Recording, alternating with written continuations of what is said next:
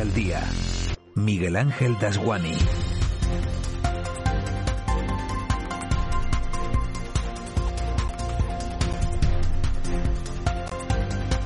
¿Qué tal? Muy buenos días. Ojalá todos los derbis se jugaran con la deportividad que exhibieron Unión Deportiva y Tenerife el sábado. Y ojalá que Rafa Nadal no se retire nunca y siga dándonos lecciones de vida sobre una pista de tenis. Ayer conquistó su decimocuarto Roland Garros en tres sets sin apenas despeinarse, como si Casper Ruth, número 8 del mundo, para más señas fuera un simple principiante. Del derby, a estas alturas poco o nada queda por decir, salvo que ganó quien parecía que llegaba en peores condiciones a esta fase de la liga. Y que en estas islas, hay que dejarlo claro también, hay dos aficiones de primera. A uno se le ponían los pelos de punta ver la grada del Estadio de Gran Canaria con 32.000 almas gritando pío pío. Y lo que es más importante, vimos a esas 32.000 almas aplaudir, a rabiar a los suyos a pesar de haber perdido. Eso es lo que los hace grandes. Jonathan Viera lloró por tener que abandonar el campo lesionado al tiempo que demostró su caballerosidad felicitando al rival. Pidió disculpas, había ofendido a alguien en los días previos a la contienda y se emocionó cuando vio a 32.000 de los suyos vistiendo de amarillo. Al Tenerife le queda ahora el reto de ganarle al Girona, que ayer eliminó contra todo pronóstico a Leibar. 180 minutos de infarto 180 minutos para poder tocar la gloria y cumplir el sueño de regresar a primera 12 años más tarde. Casualidades de la vida, el último escollo, aquella vez, hace 12 años, fue también el Girona. Y miren que hay equipo. Después de este fin de semana, no apto para cardíacos y ya fuera del deporte, llega una semana muy importante para el futuro de todos los canarios, porque será el miércoles cuando se vote en el Parlamento Europeo si Canarias queda libre o no del impuesto al queroseno, una tasa que podría encarecer hasta en 80 euros el precio del billete de avión de los 13 millones de extranjeros que vienen a las islas cada año. Una medida dura de asimilar justo cuando se recupera la economía. También será esta una semana intensa en las Cortes porque Pedro Sánchez se va a medir por primera vez con Núñez Feijó en un mini debate el martes en el Senado, mañana martes en el Senado y porque al día siguiente el presidente debe responder en el Congreso a todas las dudas que plantea esta nueva etapa de relaciones con Marruecos. Como titular de las últimas horas y aún con los ecos de la ruptura entre Piqué y Shakira, me quedo con el sondeo del país que dice que los españoles ante el amor somos monógamos e independientes. La encuesta descubre también que el amor ya no es la prioridad en la vida, sino la cuarta, y que antes que el amor está la salud, los hijos, los amigos y la libertad. Qué previsible es la política y qué reveladora la sociología. De la noche al día, Miguel Ángel Dasguani. 7 y 3, vamos con los titulares que marcan la crónica de este lunes 6 de junio. Caja 7 te ofrece los titulares del día. Después de un derbi de infarto ya conocemos cuándo se disputará la final por el ascenso primera entre el Girona y el Tenerife. El encuentro de ida tendrá lugar en Montilivi el sábado 11 a partir de las 8 de la tarde, hora canaria, y la vuelta en el Heredoro Rodríguez López el domingo también a las 8. En unos minutos ampliamos la información del deporte con nuestro compañero Juanjo Toledo. Y esta semana el Parlamento Europeo vota una enmienda socialista para que los vuelos entre Canarias y terceros países no paguen el gravamen por emisión de CO2. La Eurocámara votará una enmienda a la Directiva Comunitaria de Comercio de Derechos de Emisiones que penaliza el uso de queroseno para que el archipiélago quede exento de la tasa ecológica en las conexiones aéreas con terceros países por su condición de región ultraperiférica, como reclama el gobierno canario. Y el defensor del pueblo recibe este lunes el informe de actuaciones y medidas tras el volcán de La Palma. El ministro de la Presidencia, Félix Bolaño, junto al presidente de Canarias, Ángel Víctor Torres, y el presidente del Cabildo de La Palma, Mariano Hernández Zapata, serán los encargados de realizar la entrega del documento a Ángel Gabilondo. Antes, Torres y Bolaños presidirán la reunión de la Comisión Mixta para la Reconstrucción, Recuperación y Apoyo a La Palma, encuentro que se desarrollará en el Ministerio de la Presidencia. Y con motivo del Día del Medio Ambiente, celebrado este domingo, se han desarrollado diferentes acciones de concienciación a lo largo y ancho de todo el archipiélago. Como una cadena humana en la playa de las Canteras en Gran Canaria o una recogida de residuos terrestres y marina en la playa de las Teresitas en Tenerife. Ya saben que con motivo de este Día Radio Televisión Canaria, a través de la campaña Somos Naturaleza, mostrará durante todo este mes su compromiso con el cuidado del entorno. En Canarias Radio, el ambientólogo y autor de Contenedor Amarillo, Alberto Vizcaíno, ha explicado que en España estamos lejos de lograr la sostenibilidad. Las soluciones pasan por las empresas y no solo a nivel individual. a lo mejor puedo tener la opción de hacer la compra a diario y de ir a un establecimiento que venda a granel y sin envases, esa sería la mejor opción. Y cuando no tengo esa opción, pues lo suyo sería que quien ha puesto ese eh, envase en el mercado, que se va a convertir en un residuo, pues que asuma esa responsabilidad desde el principio, ¿no? No dejándola a un contenedor amarillo que está en, la calle en el ayuntamiento. Lo suyo sería los propios establecimientos quienes recogen el, el residuo de envase. Y el mando de Canarias da a conocer la labor de los ejércitos por el Día de las Fuerzas Armadas. La Avenida Marítima de Santa Cruz de Tenerife ha sido el escenario de una dinámica exposición que ha permitido a los asistentes conocer las principales misiones y la forma de vida de los que forman parte de nuestras Fuerzas Armadas. El material expuesto fue proporcionado por las unidades de los tres ejércitos, la UME y de la Guardia Civil. Como cierre, este domingo el mando de Canarias organizó su tradicional marcha motera tras dos años de parón por la pandemia. Fernando Morón, general de la Quinta Subinspección del Ejército, en declaraciones a televisión. La isla es un paraíso en muchos sentidos, pero también para los amantes de la moto. Y efectivamente, eh, para, como cierre de este Día de las Fuerzas Armadas de 2022, este es el colofón más ideal para un ambiente de camaradería, de disfrutar de la sensación de libertad y de esta maravillosa isla. Y el Instituto Canario de Modonación y Hemoterapia insiste en la necesidad urgente de donaciones de todos los grupos sanguíneos. En los hospitales canarios hace falta 300 donaciones de sangre diarias para dar respuesta tanto a la actividad programada como a las urgencias. En estos momentos se necesitan donaciones de todos los grupos sanguíneos, pero urgen especialmente de los grupos A positivo, O positivo y B positivo. Los tres supervivientes del naufragio del pesquero gallego Villa de Pitancho declaran en la Audiencia Nacional en las primeras diligencias por esta causa. El patrón del barco, Juan Padín, lo hará en calidad de imputado después de que el magistrado apreciara indicios de 21 homicidios imprudentes, mientras que su sobrino Eduardo Rial y el marinero Samuel Kesi lo harán como testigos. Recordamos que uno de los fallecidos es el biólogo gran canario Manuel Navarro.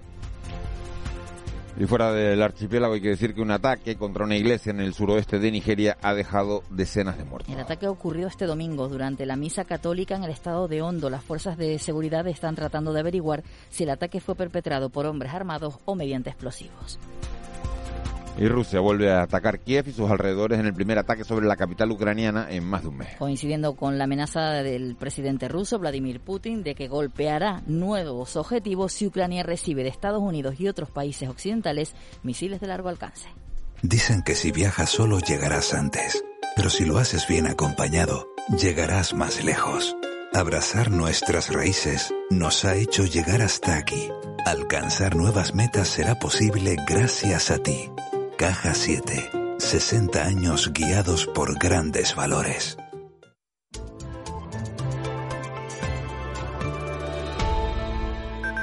Siete y ocho, Vicky Palma, jefa de meteorología de Radio Televisión Canaria, buenos días. Buenos días, Miguel Ángel. Buenos días de nuevo. Sabemos que tiene faringitis. ¿Ha ido mejorando o no ha ido mejorando? No, no. En Ahí vamos. media hora no puede ser. ¿Cuál es la receta que te han dado? ¿Lo del paracetamol nada más? Sí, sí, y agua.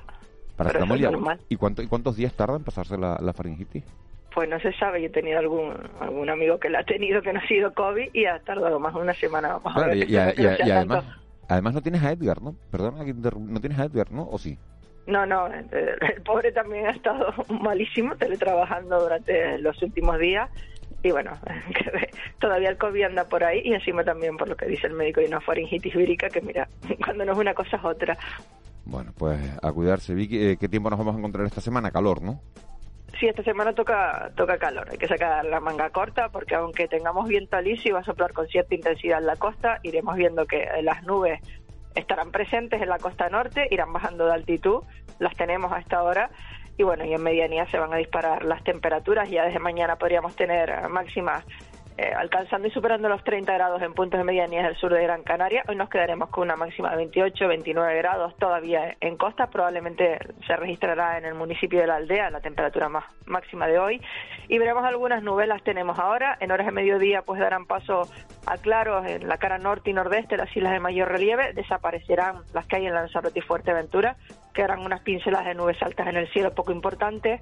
Soplará el alisio moderado con intervalos fuertes. Ya tenemos eh, en las zonas habituales el viento intenso y desapacible eh, habitual del verano. Nos va a acompañar pues probablemente toda la semana y en cuanto al estado del mar, al haber más viento, pues hay olas de 1 a 2 metros de altura. Mañana eh, veremos nubes en las mismas zonas que hoy, a menor cota, se situarán por debajo de los 900 metros de altitud aproximadamente y puede que esta semana, pues a pesar de tener calor, pues también empecemos a notar eh, los primeros problemas por niebla en el aeropuerto Tenerife Norte que son habituales durante este mes de junio, precisamente porque bajan las nubes, se, se sitúan en una cota menor, aunque haga mucho calor, no van a desaparecer por completo.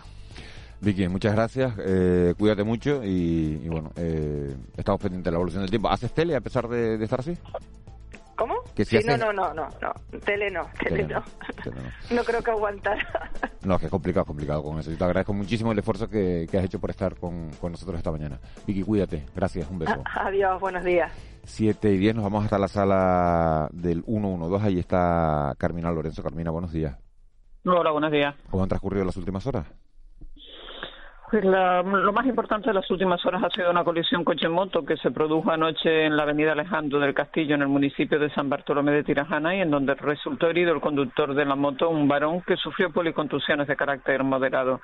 Fue asistido por el personal sanitario del Servicio de Urgencias Canaria y trasladado finalmente en una ambulancia de soporte vital básico a un centro hospitalario.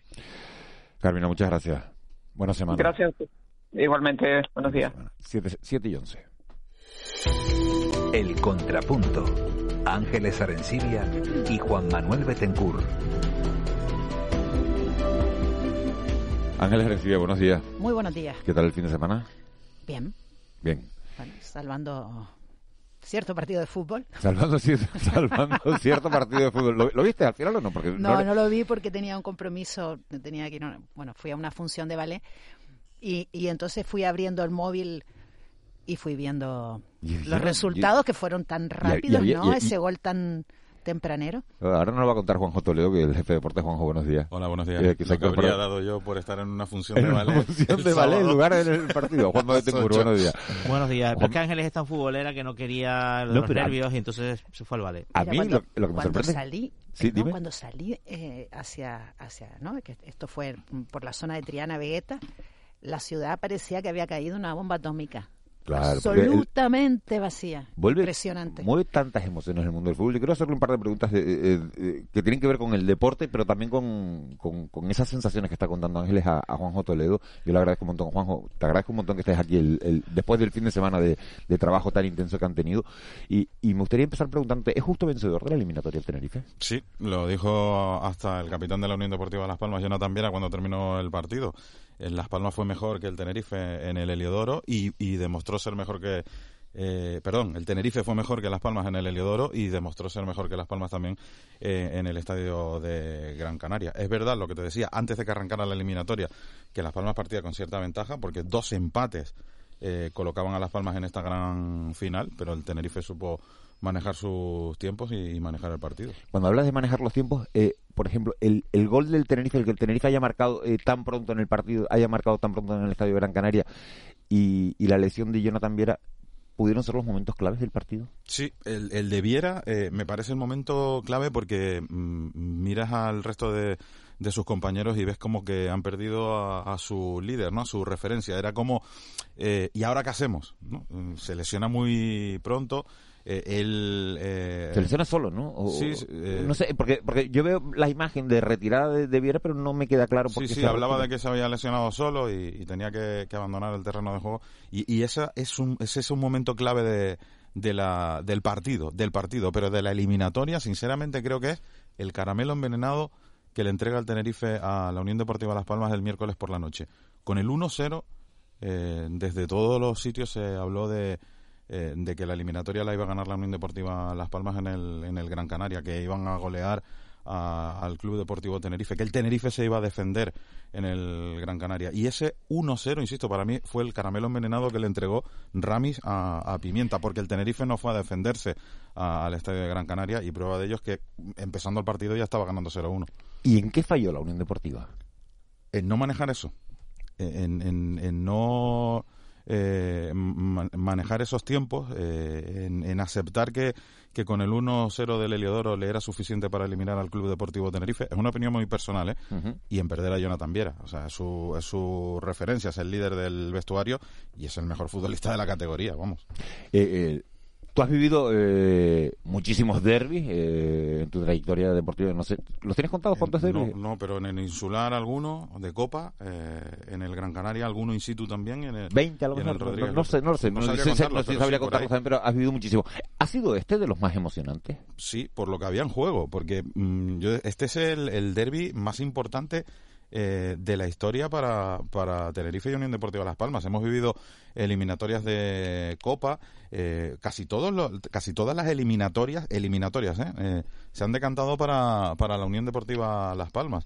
y hemos vivido derbis de Copa, derbis, de, derbis en Primera División. Ojalá se vuelvan a repetir esos derbis en Primera División, donde solo hemos podido disfrutar a los dos una temporada de manera conjunta en esa liga.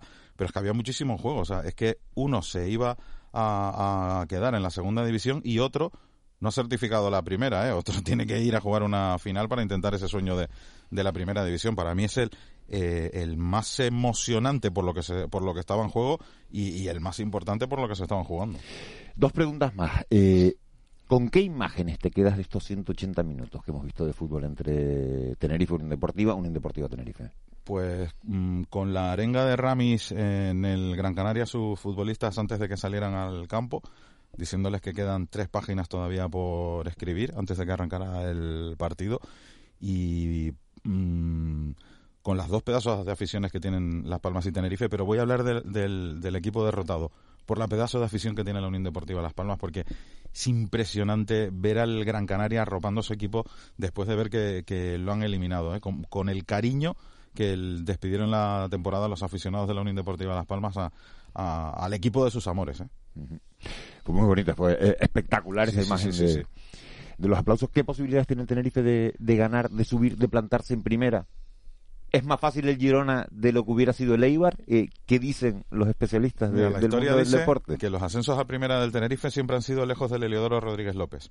En el 61 en Almendralejo, en el 89 en Sevilla, eh, en el 2000, 2001, estoy hablando ya de memoria, en Butarque y en 2009 en Girona. Todo lejos del Heliodoro. Nunca el Tenerife a primera, ¿eh? que sí ha habido ascensos en el Heliodoro. Y nunca el Girona ha ganado un playoff de ascenso, o sea, pero, y, este es su quinto, ¿eh? Y este, es el segundo playoff del Tenerife. Pero se ha demostrado también que, la, eh, Juanma, que las estadísticas están para romperlas, no, no se han cumplido, ¿no? Bueno, le vale el Tenerife ahora goza de esa mínima ventaja, ¿no? La que tenía Las Palmas en la eliminatoria con el Tenerife. Le, valen dos empates y eso por el estilo de juego del, del Tenerife, bueno, mm, es un factor pues porque tiene cierta cierta relevancia. El partido de ida, en mi opinión, va a ser decisivo. Va a ser decisivo. El de Montilivi de, el de Montilivi de, sábado, sábado a las 8 de la tarde. Un, empate le vale, no le garantiza nada, pero un empate le vale para mantener ese guion que dice que con dos empates el Tenerife sube, eh, libra por libra, jugador por jugador, tú ves al Girona y te intimida un poco. Te intimida un poco, tiene mucha calidad en su fila, sobre todo en su parte ofensiva, ¿no? Entonces van a ser dos estilos, nuevamente dos estilos bastante diferentes de, de, juego. Y el Girona tuvo mucha suerte ayer, mucha suerte. Eh, y esperemos que, la suerte la haya ¿eh? agotado en la semifinal que también cuenta. claro, un gol al principio y un gol al principio de la prórroga, pues como el Tenerife el eh. sábado. Un gol al principio y un gol acabando la primera mitad. Entiendo, Juanjo, que viste el partido de ayer del Girona. con, ¿viste, el partido? ¿Y quién mereció ganar, el Girona o el Eibar? Es que eh, sí, a lo mejor el Eibar, porque... No, no lo sé, yo no lo vi, ¿eh? No, no, ¿sabes qué pasa? Que, que el Eibar recibió un masazo en la jornada 42 del que es muy difícil recuperarse. El Eibar empieza la, eh, la jornada 42 líder. Campeón. O sea, le valía un punto un empate en el campo del colista, que estaba descendido, que es el Alcorcón. Pierde ahí. Así empieza la jornada. Pierde, eh, queda tercero, tiene que ir a un playoff y se encuentra con esto. Bueno. Eh, ¿es, ¿Es suerte o es mala suerte que el segundo partido jugando el Tenerife mejor fuera sea en casa? Eh, depende del resultado, depende del resultado final, ¿no? Sí, sí. Es que Miguel Ángel, es que mm, yo digo, vuelvo a, insistir en lo que dije el otro día, es que cualquiera de los argumentos vale, eh, bueno, no todos, vale pero vale en sentido contrario. o sea, porque es que el, el, la historia del, del, fútbol es que todo puede estar eh, bien, bien armado, todo bien organizado, todo bien pensado y de repente la, la pelota entra. Donde no se esperaba que iba a entrar, ¿no? y, lo, contrapongo con, con, el tenis, ¿no? Que este fin de semana hemos tenido tenis. El, el, lo trabajada que es una victoria en tenis, pum, pum, pum, pum, y después en el fútbol, ¿cómo es? Eh, dependiendo de, de, de, de un movimiento, ¿no? La suerte, ya, ya, ya, claro, claro, por supuesto, por supuesto, pero te lo, te lo, te lo comento, ¿no? Porque la puerta, ¿no? Sábado de fútbol, domingo de tenis, ¿no? La diferencia entre los dos deportes, cómo se gana y, cómo se pierde. Fíjate que eh, a mí, ya nos vamos, ya, ya dejamos a Juanjo Toledo. Eh, Juanjo, lo que me llama la atención es que Las Palmas era favorito, se le ponía el cartel de favorito en esta, en esta semifinal porque había ganado tanto en el Heliodoro como en el Estadio de Gran Canaria. Y eso es justo lo que le pasa al Tenerife con el Girona. El Tenerife ganó en Montilivi en Liga y ganó en el Heliodoro. Claro, eso en teoría te coloca el cartel de favorito. Has acabado por delante en la tabla clasificatoria, has acabado quinto y el Girona ha acabado sexto. Has ganado en los dos partidos de liga, pero no te puedes confiar porque mira lo que ha ocurrido con la Unión Deportiva Las Palmas. Pero cada partido es una historia. Mm. Cada, cada día es una historia nueva. Te pasa a ti cuando abres este programa, que te encuentras con un nuevo programa. Pues esto es lo que va a pasar el, sábado a las 8 en Montilivi. Es verdad que, que el Tenerife ganó eh, 2-1 al Girona en el Heliodoro y 0-1 a, los catalanes en Montilivi, pero esos dos partidos no sirven para resolver esta eliminatoria. Juanjo Toledo, jefe de deportes de, Canarias Radio. Felicidades por el trabajo. Eh, te queda por delante todavía eh, mantener a tu equipo unido también. Tienes que mantener un equipo unido, un excelente equipo de deportes de Canarias Radio para, para seguir trabajando estos Que dura dos semanas esto ahora, ¿no? dos semanas más. Hasta el 19 de junio, domingo 19 de junio a las 8, en el Heliodoro estará arrancando el, el Tenerife Girona, el, el, definitivo. Déjame decirte, Miguel Ángel, por cerrar, eh, que mm, sí que me gustaría decir lo que he venido diciendo últimamente en este micrófono y en, las redes sociales, que eh, desde los profesionales del fútbol y desde los medios de comunicación estamos obligados, obligados, eh, insisto, a cerrarle la puerta a la violencia. Ha habido mucho disparate desde los micrófonos, desde la prensa escrita, desde la digital y desde algunos eh, miembros de la Unión Deportiva Las Palmas y no me quiero meter más en charcos. Sí. Sí, sí. Es que ha, habido momentos de disparate y, y, estamos obligados, insisto, obligados a cerrarle las puertas a la violencia.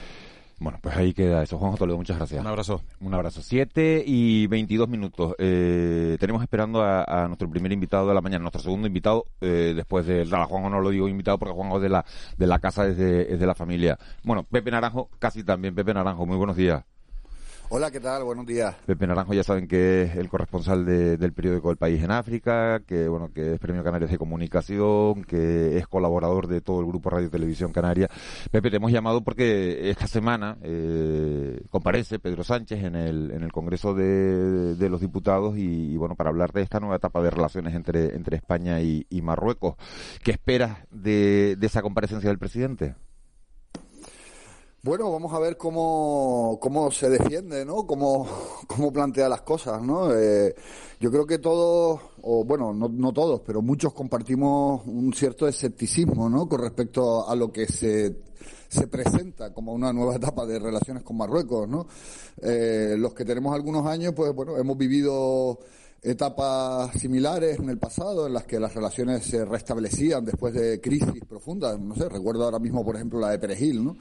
Eh, y, bueno, y sí que es verdad que durante un tiempo las cosas parece que fluyen, que van mejor, etcétera, pero luego de una manera o de otra Marruecos siempre había vuelto, pues bueno, a la carga, por así decirlo, ¿no? Eh, la inmigración se, se reactivaba de manera intensa, las salidas se producían, pues bueno, pues prácticamente como de, manera, pues bueno, pues prácticamente todos los días, de, pateras desde el territorio que controla Marruecos en el Sáhara o desde el sur de Marruecos, eh, y la presión se ejercía también en las vallas, en Ceuta con el tema, con temas también agrícolas, pesqueros, en fin, Marruecos digamos que siempre ha, ha tenido ese, esa manera de hacer diplomacia tan particular, ¿no? Utilizando a veces también seres humanos, ¿no? Como Hoy leemos en el país, ¿no? Como la, crisis de Ceuta famosa, pues bueno, pues fue claramente un, instrumento político con el tema del Sáhara, ¿no? Así que veremos a ver qué, es lo que ocurre en el Congreso, porque además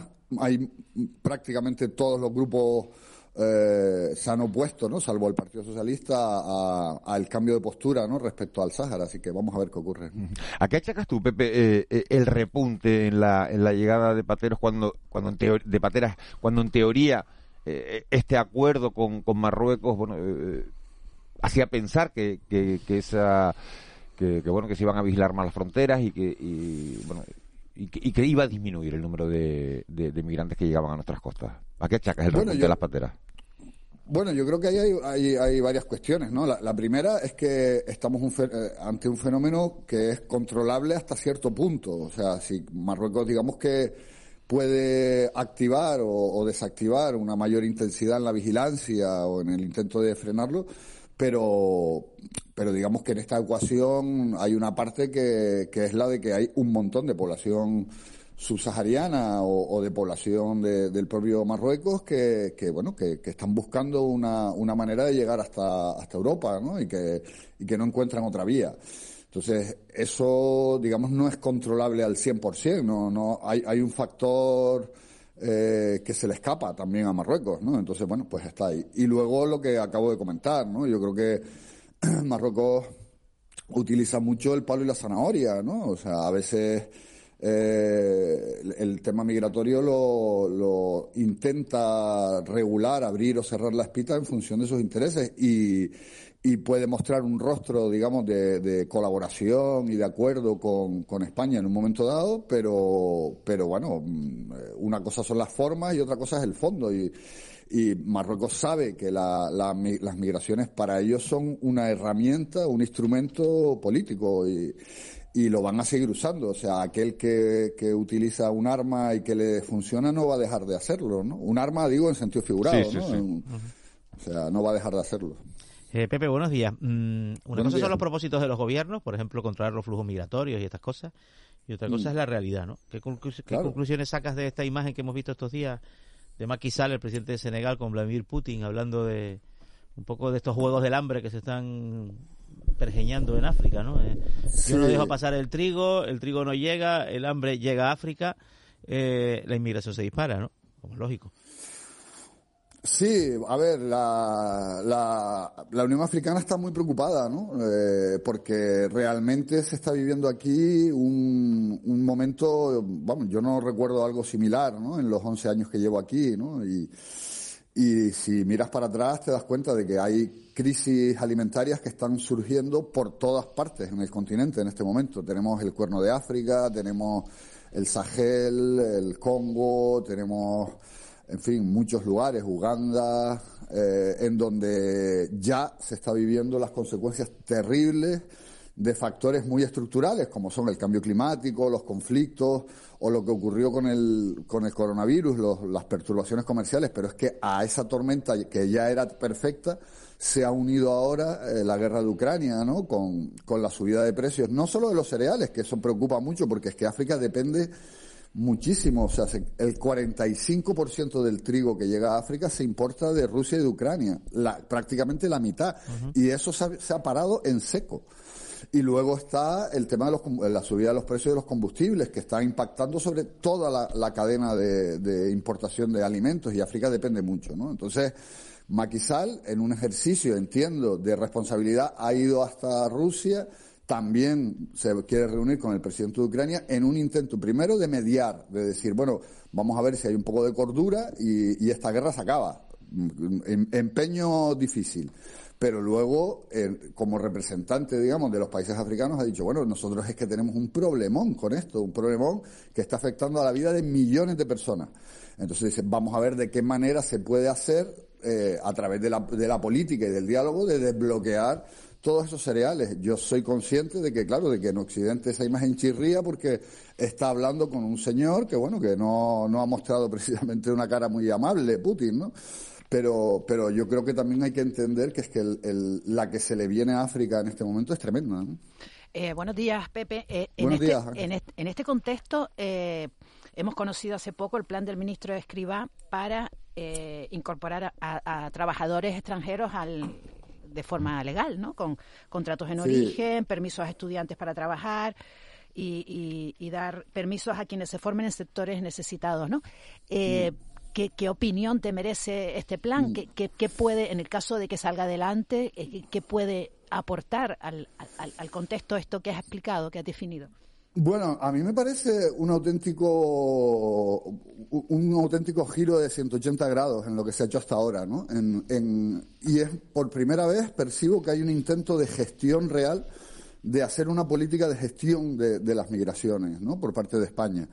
Eh, a mí, a priori, me gusta mucho el plan. Me parece que es las famosas vías legales y seguras que llevamos tanto tiempo reclamando, ¿no? Que pueden ser efectivamente un elemento disuasor para, para los que se quieren subir en pateras y cayucos, el hecho de decir, bueno, es que tenemos una posibilidad de ir legalmente. Y eso hasta ahora no existía prácticamente. Entonces, a mí me parece que, que 30 años después, 30 años de fracaso de la gestión de los flujos migratorios, porque es que yo creo que no podemos utilizar otra palabra, ¿no? Con, con decenas de miles de muertos en la ruta atlántica, ya sabemos lo que, lo que está pasando, ¿no? Y, va a seguir pasando, ¿no?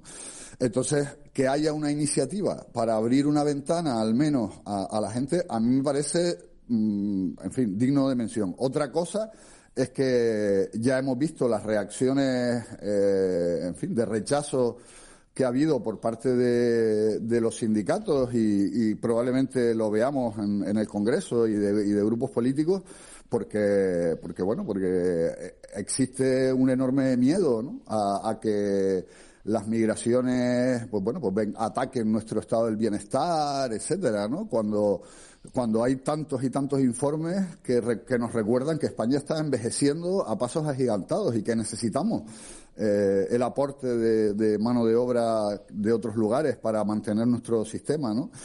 Eh, a mí la, la, reacción de los sindicatos me ha parecido, en fin, no te digo que me sorprenda, porque, porque, bueno, a lo largo de los años hemos visto cómo los sindicatos en ocasiones se han posicionado en contra de, por ejemplo, de regularizaciones, ¿no? pero, pero a mí me encanta. La, a mí, sinceramente, me parece que por primera vez parece que hay alguien al volante en, en política migratoria en España. Pepe Naranjo, una, última cuestión hoy. Eh, los lectores, tanto de la provincia como del día, cuando abran el, periódico, se van a encontrar con una entrevista de, de Pepe Naranjo, cuyo, cuyo titular es que naufraga un cayuco, dice Pepe Naranjo, con 150 personas y pasamos, y pasamos la página. ¿Por qué tanta insensibilidad? Bueno, eh, vivimos en un, en un mundo en el que vamos corriendo para todos lados, ¿no? En el que hoy estamos con una cosa y parece que es el gran drama y, a los tres días nos hemos olvidado, ¿no? Es un poco la, el sino, ¿no? de, este tiempo. Y, yo con el tema migratorio pues lo veo, ¿no? También pasa con, con, con conflictos, con hambrunas y con, y con situaciones desesperadas de, de gente en, en tantos lugares del mundo pero el tema migratorio que, que, nos está tocando tan de cerca, ¿no? A los canarios, a, a, mí me parece especialmente sangrante, ¿no? O sea, sí que eh, eso, pues durante unos días está el flash, ¿no? Está el, impacto de, la noticia, pero desgraciadamente las muertes de los cayucos se producen en, en lugares, en el mar, ¿no? En, eh, casi siempre en lugares a los que no tenemos acceso, ¿no? Y por tanto no hay, la mayoría de las veces no tenemos imágenes, ¿no? Y solamente testimonios muchas veces vagos, ¿no? De lo que ha ocurrido y, y, y, y entonces, bueno, pues eso contribuye a que no, a, a, que no tengamos una imagen real de la dimensión del, de la tragedia que se está viviendo, ¿no? En esa ruta atlántica, ¿no? Entonces, me parece que ahí, pues bueno, pues hay una cierta, un cierto adormecimiento, ¿no? De, de la opinión pública, porque... ¿Y se puede revertir, Pepe? Bueno, mm, yo creo que es complicado, ¿no? Porque, porque tiene que ver con, con cuestiones muy profundas, ¿no? Que, de nuestra sociedad, ¿no? De, de una sociedad un poco deslumbrada por, por, por eso, por los titulares que van y vienen de un tema a otro, ¿no? Entonces, eh, como por ejemplo esta guerra de Ucrania, ¿no? Ahora de repente, eh, la acogida a los, a los ucranianos, todo el mundo quiere que vayan a sus comunidades y sin embargo los que huyen de otros conflictos tan terribles como el de Ucrania, eh, no solo no, no, se plantea acogerlos, ¿no? sino muchas veces los apaleamos ¿no? en las fronteras, como, como hemos visto. ¿no? Entonces es, es difícil cambiarlos. Eh, Pepe Naranjo, eh, con, corresponsal de, del país en, en, en África Occidental, eh, corresponsal de, de, esta casa, colaborador de esta casa, muchísimas gracias por, por habernos atendido esta mañana.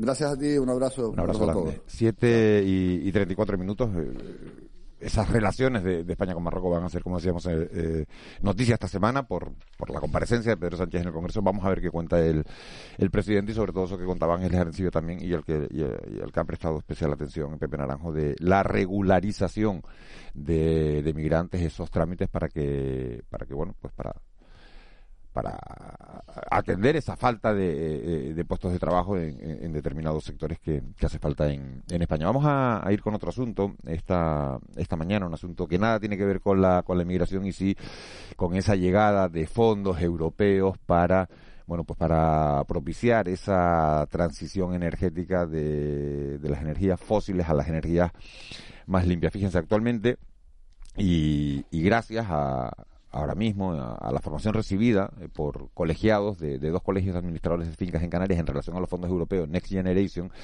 existe el compromiso de al menos de 25 comunidades de propietarias que están, bueno, que están dispuestas eh, a proceder a proyectos de rehabilitación integral y energética de los edificios convertir edificios con energías tradicionales a, a energías limpias. Claro, para eso hay que activar unos, fondos que, que vienen de Europa y queremos saber cómo se va a, producir esa, esa transformación. Tenemos comunicación con Luis García, que es presidente del Colegio de Administradores de Finca de Santa Cruz de Tenerife. Señor García, muy buenos días. Muy buenos días, Miguel Ángel. Para que todo esto se produzca, eh, se tienen que poner en marcha una convocatoria de, ayudas. A, a, día de hoy hay siete comunidades autónomas que todavía no han puesto en marcha esas ayudas. Entre ellas está, está Canarias. Eh, ¿Para qué sirven esas ayudas? ¿Cuánto dinero hay? ¿Por qué no se han puesto en marcha todavía? Bueno, ¿por qué no se han puesto en marcha? No lo sabemos, porque realmente ya debería estar activa. De hecho, eh, los beneficios fiscales llegamos incluso tarde, porque las Next Generation pues requieren una gestión dentro de las comunidades que, que son a medio largo plazo, ¿no?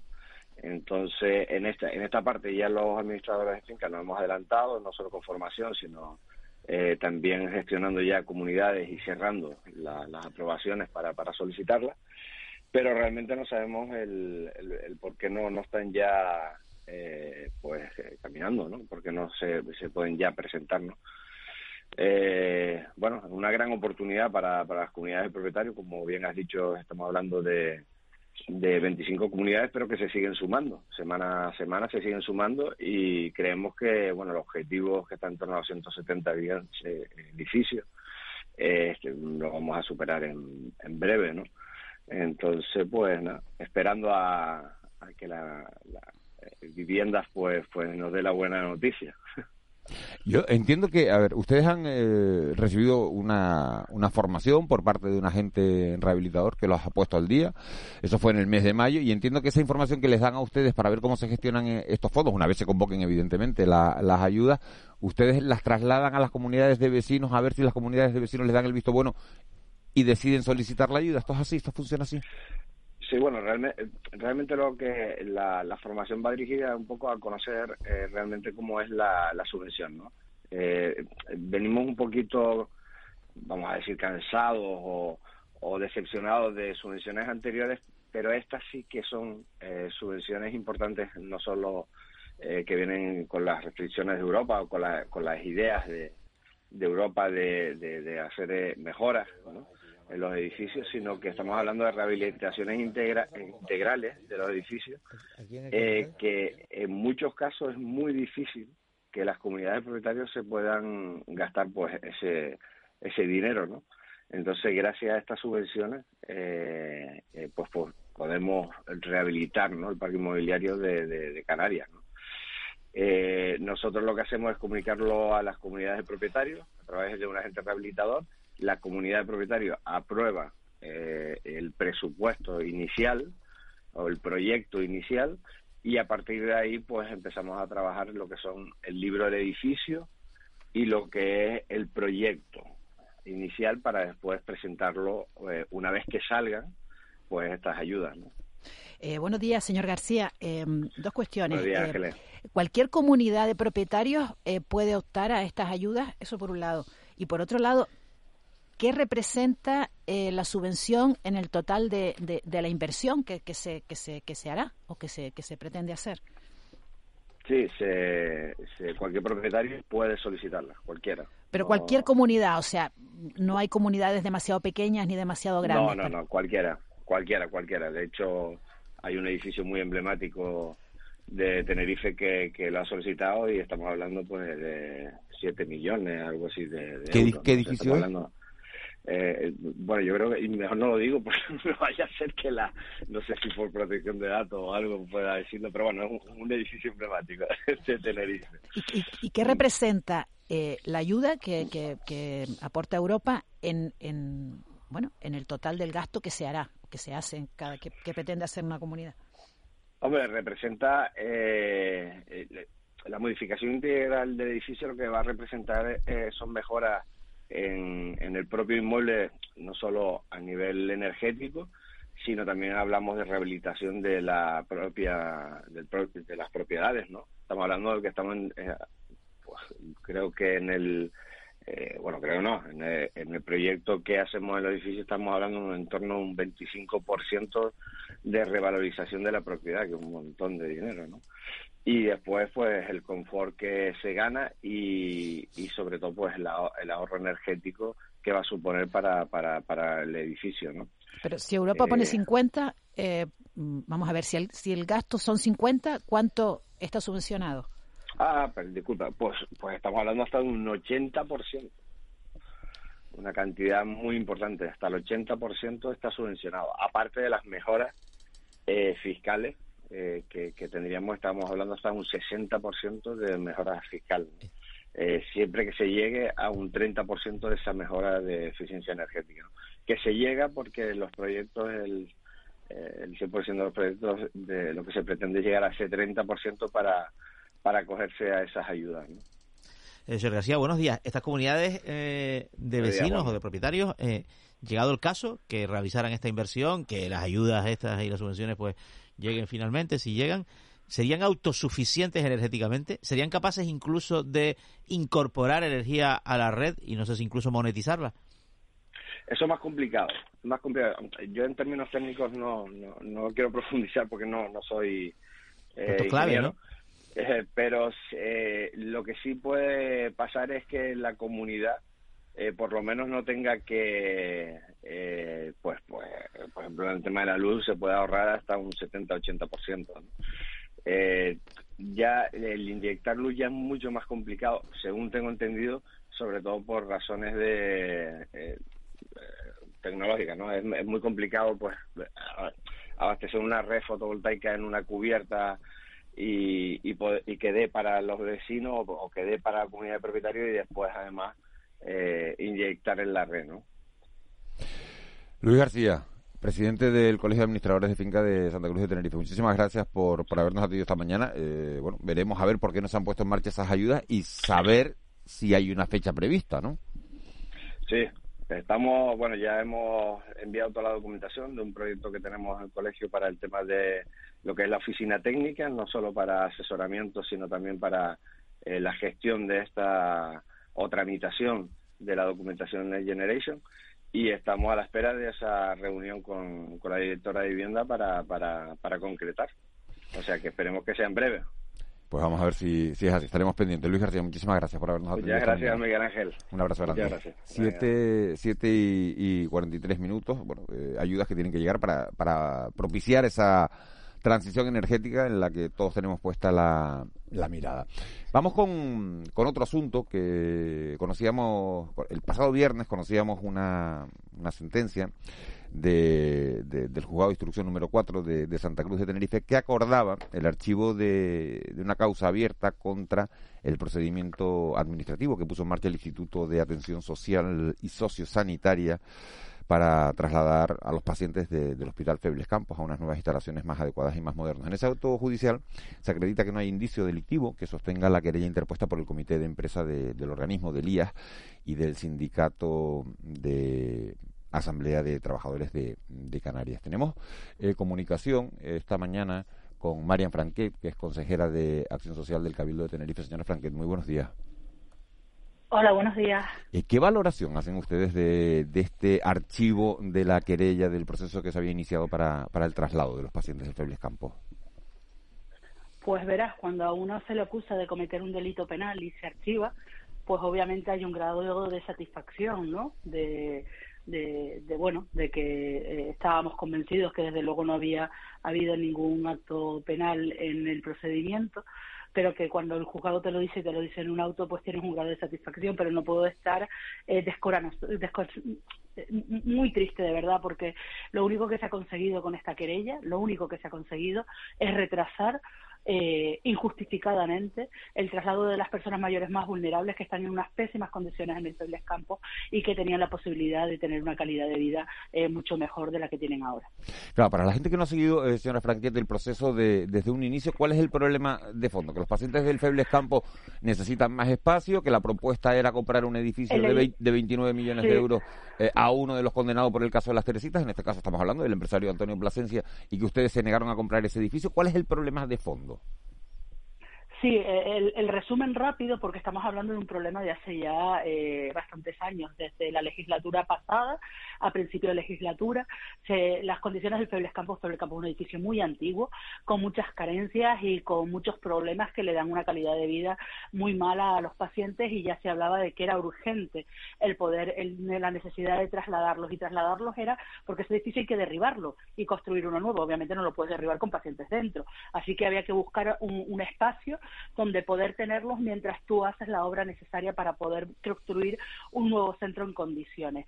En todas estas, en el mandato anterior, el anterior grupo de gobierno, con Coalición Canaria, deciden eh, comprar el edificio de Plasencia de Caboyano, famoso edificio que hoy afortunadamente está en manos de Santa Cruz después de un pleito largo en compensación con lo que fue el famoso de Falco robo de las Teresitas. Ese edificio cuando se intentó comprar, el Partido Socialista se opuso radicalmente a esa compra por todo lo que significaba y porque en aquel entonces todavía no estaba en manos del Ayuntamiento de Santa Cruz. Y por un principio de prudencia y también de lógica eh, y coherencia dijimos que no, que ese edificio no se compraba y se frustró la compra del equipo anterior. Cuando nosotros en este mandato ponemos como prioridad el buscar una solución adecuada, lo que, lo que nos encontramos es con un presidente de un comité de empresa que avalaba la anterior compra, que nunca ha escondido que públicamente avalaba la compra del edificio de presencia, pone todas las pegas y trabas posibles para impedir que esto se lleve a cabo, incluyendo llevarnos a la vía penal aparte del Consejo de Administración, cosa que lo dice claramente este auto. Eh, el auto habla claramente de eh, una posición política del presidente del comité de empresa querellante que eh, cuando lo hace el anterior equipo de gobierno con coalición canaria no hay ningún problema, cuando lo hace este equipo de gobierno está todo mal hecho. consejera, buenos días. Mm, ¿Por qué esta querella frenó el traslado de, mm, de bueno de, los internos en el Febles Campos a otro a otro centro que entiendo que sería el del, el del seminario nuevo en La Laguna. Eh, ¿Y qué va a pasar ahora con ellos? Pues eh, obviamente cuando tú tienes una querella vía penal donde se te está acusando de prevaricar, malversar fondos y tráfico de influencia, hasta que eso no se resuelve, eh, el expediente se va frenando, entre otras cosas porque también se atemoriza a los funcionarios eh, con amenazas de posibles querellas. Ten en cuenta que el Consejo de, de Consejo de Rector de Elías, donde se aprueba el inicio del expediente, que es lo único hecho, hecho administrativo que se aprueba, los miembros del Consejo de Administración, todos recibimos un escrito firmado por el presidente del comité de empresa amenazándonos, coaccionándonos, diciendo que votamos lo que él quiere o nos iba a meter por vía, eh, eh, por vía penal.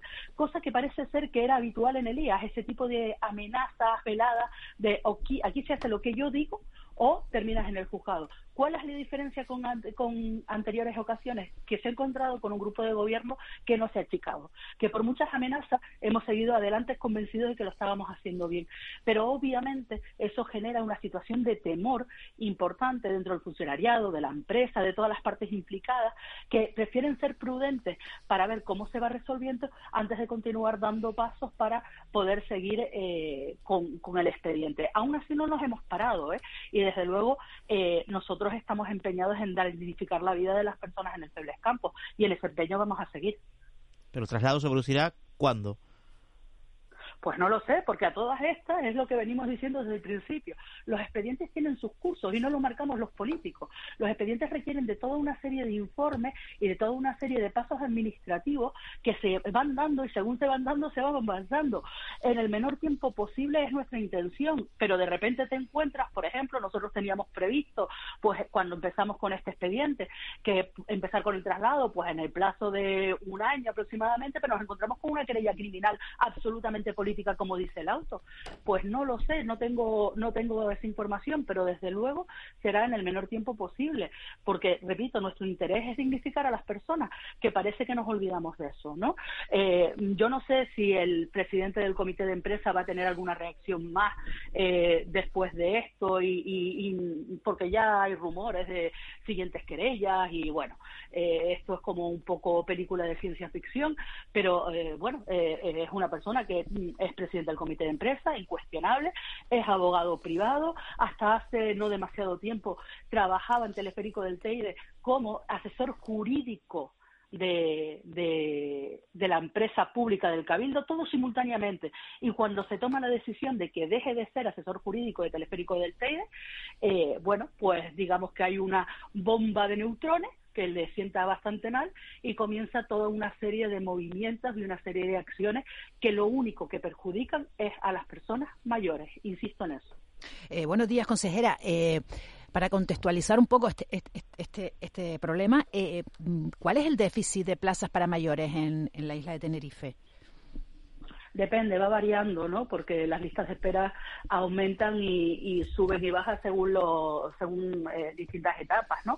Pero es una lista de espera larga, una lista de espera larga en Tenerife, entre mayores, dependencias, no solo mayores, tenemos unas, unas 5.000 personas esperando distintos recursos, que no quiere decir que sean plazas de residencia, ojo, porque hay ayuda a domicilio, porque hay eh, centros de día, porque hay toda una serie de recursos que eh, se han explotado muy poquito en los años anteriores que nosotros estamos relanzando y que son también, digamos, eh, plazas de, dependencia, pero que no están vinculadas a una residencia, a una cama con tal. De hecho, nosotros estamos trabajando muy, mucho, muy a conciencia para que la gente esté el máximo de tiempo posible en sus hogares, que nos parece que es la situación ideal, ¿no? Pues con ayuda a domicilio especializada y con otro tipo de recursos que les permita tener mayor calidad de vida en su entorno, sin necesidad de desarraigarlos de ese entorno. Pero sigue habiendo, es una obviedad, una eh, importante demanda de plazas residenciales, que también son necesarias. Marian Franquet, consejera de Acción Social del Cabildo de Tenerife, muchísimas gracias por habernos atendido esta mañana. Gracias a ustedes. Buen día. 7 y 51. Vamos a esta hora con nuestra campaña, la campaña del Grupo Radio y Televisión Canaria, Somos Naturaleza. Debemos fomentar mucho más los paneles solares en los hogares. Nos permite cuidar el medio ambiente, ser sostenibles y ahorrar. Como ciudadanos tenemos un papel protagonista, debemos ahorrar agua y también debemos evitar contaminar. Cada usuario cuenta, cada gota cuenta. Cada rayo de sol cuenta. Todos somos naturaleza. Somos naturaleza. Somos naturaleza. Somos naturaleza. Somos naturaleza. 5 de junio, Día Internacional del Medio Ambiente. Radio Televisión Canaria. 5 de junio, Día Internacional del Medio Ambiente. Radio Televisión Canaria. Somos naturaleza. Bueno, pues el 5 de junio fue ayer, el Día Mundial del Medio Ambiente fue ayer, pero ya saben que esta casa, el Grupo Radio Televisión Canaria, arrancó una campaña el pasado día 1 de junio, campaña que va a concluir el domingo 26 de junio. Se va a hablar de todos los aspectos eh, de cuidado al medio ambiente que desde distintas vertientes se ha firmado un acuerdo, como saben, con la Consejería de Transición Ecológica para, bueno, para la misión de una serie de, programas. Se ha firmado también un acuerdo con Ecoembes y tenemos puesta la mirada durante todo el mes, durante todo este mes de junio en el, en el medio ambiente. A lo largo de este mes vamos a ir entrevistando a personas muy vinculadas al cuidado del, del, entorno. Hablábamos el otro día con, bueno, con algunas personas eh, centradas en, el reciclaje y hoy vamos a hablar con un hombre, con Baltasar Peñate Suárez, que es jefe del Departamento de Aguas del Instituto Tecnológico de Canarias. Es ingeniero industrial por la Universidad de Sevilla y se especializó en la, en la desalación de agua, específicamente en electrodiálisis, la osmosis inversa y la combinación con energías renovables. Señor Peñate Suárez, muy buenos días. Hola, ¿qué tal? Buenos días. Ayer Día Mundial del Medio Ambiente y el 8, el 8 de junio, pasado mañana, Día Mundial de los Océanos. Me gustaría preguntarle cuál es la gran amenaza de los océanos en este, en este, en esta época que estamos viviendo. Hombre, eh, en el ámbito del agua y más en lo que es la gestión específica del agua, ¿no? El océano ahora mismo es una fuente de riqueza, puesto que no solo no solo se está sacando peces y algas, microalgas de él para el uso humano, sino también estamos sacando agua de mar para la desalación, ¿no? Entonces, obviamente, el mantener los océanos con una calidad adecuada va a hacer que, podamos garantizar a largo plazo una sostenibilidad en el ciclo industrial del agua a partir de extraer agua de mar para, para desalar. Y obviamente eso tiene, un, tiene impacto. Uno de ellos, y el más destacado, son los vertidos de salmuera. Son esas corrientes de agua que salen de un proceso de una desalación y que por lo tanto hay que tratarlas con adecuadamente para que ese vertido en el océano impacte lo menos posible. Y por otro lado, la actividad humana. Toda actividad humana genera aguas residuales, la actividad industrial, el turismo, y esas aguas residuales hay que, de hecho, se hacen, ¿no? Tratarlas adecuadamente y, y normalmente cuando no hay reutilización, cuando no podemos llevarla a un sistema agrícola, a un sistema industrial, esas aguas tratadas terminan siendo vertidas al mar. Y por lo tanto, hay que minimizar esos vertidos y aquellos que se tengan que hacer, pues tratarlos eh, lo, mejor posible, ¿no? Para que puedan llegar al océano sin impactar. Eh, buenos días. Mm, hemos tratado, hemos tratado aquí en el programa en las últimas semanas cuestiones relativas a, a la desalación de agua y demás, ¿no? Eh, por ejemplo, el, proyecto bueno del Salto de Chira se basa también en la desalación para subir el agua, eh, desalación general que utilizará energías renovables, etcétera, ¿no? En el Hierro, hace dos semanas tratábamos la crisis hídrica que está sufriendo y se hablaba un poco de, la desalación como alternativa. Canarias tiene, primero, capacidad y segundo, debería incrementar su capacidad de desalación de agua de mar para consumo humano y agrícola. Bien, Canarias tiene dos particularidades aquí. Eh, hoy en día es el sistema archipelágico que más desalación tiene instalada en todo el mundo. Y por otro lado es la mayor densidad de plantas desaladoras. Significa que, que algo ya, ya tenemos. Y normalmente eh, en algunas islas la desalación pues ya está cubriendo más del 50% de la demanda. Hay una, una herramienta de planificación que hacen todos los consejos insulares. Cada isla tiene un consejo insular de agua eh, y que se llama plan hidrológico. En esos planes hidrológicos se, se actualizan cada cinco años, siete años. Eh, es la herramienta adecuada para planificar esas necesidades hídricas, ¿no? Y que realmente a las islas donde se vea que hay necesidad, ya sea agrícola, urbana, turística, industrial, pues obviamente hay que pensar en cómo suministrar el agua que mediante fuentes naturales no tenemos. la realidad es que hay islas que eh, no, bueno, no, no hacen los deberes a tiempo, que, les cuesta hacer inversiones o que tardan en proyectar y ejecutar, ¿no? De tal manera que se puede llegar a estrés hídrico en algunas islas. Y también a eso le unimos eh, el concepto de pérdida, ¿no? En donde Canarias, pues, bueno, tiene, tiene todavía deberes que hacer porque, porque se está perdiendo agua en la red y en algunos casos bastante y por lo tanto eso merma las capacidades, ¿no? Tenemos instaladas.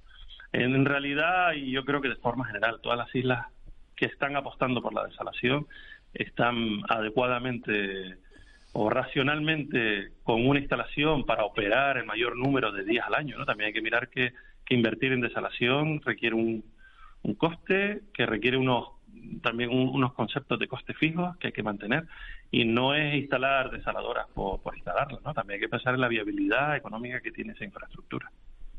Ángeles Arencibia. Eh, buenos días. Eh, una curiosidad. Eh, la, contaminación de los océanos, de lo que usted, usted ha hablado, eh, incluye un fenómeno que son los microplásticos, ¿no? La, presencia de microplásticos en el agua. ¿Esto afecta al proceso de desalación? Realmente no. Lo, explico, no, porque hay un... Hay, vamos a hablar de Canarias, ¿no? En Canarias, quitando algunas instalaciones, la mayoría de ellas captan a través de un pozo playero, que se llama, un, agujero tipo pozo que se hace en tierra y que esa ese forma de captación de agua de mar hace que se consiga un agua de mar de óptimas condiciones. Es decir, un agua que está filtrada por el medio natural, estable en el tiempo, no está sometida a un temporal o a la turbidez que pueda tener el agua. Otro tema son las, las tomas abiertas, ¿no? Esas grandes desaladoras que obligatoriamente tienen que ir a mar abierto a tomar agua. En esas condiciones es verdad que, que hay efectos naturales o efectos de, temporales o de vertidos cercanos que hay que intentar tenerlos presentes y por lo tanto actuar. Y de, de hecho, las desaladoras que van a toma abierta tienen unos pretratamientos específicos y diferentes a los de pozo playero que hacen que esas micropartículas se puedan retener por el camino antes de que llegue a, a lo que son las membranas. Y por otro lado, en la desalación se trabaja con unas membranas de un paso solo de iones, es decir, que no, no pueden pasar micropartículas porque estarían por encima del rango en el que trabajan las membranas de osmosis, que es la tecnología que más se utiliza. Baltasar Peñate, doctor ingeniero industrial, muchísimas gracias por haber estado con nosotros y por participar en esta campaña puesta en marcha por el Grupo Radio Televisión Canaria titulada Somos Naturales. Muchas gracias. Muchas gracias a ustedes. Buen día.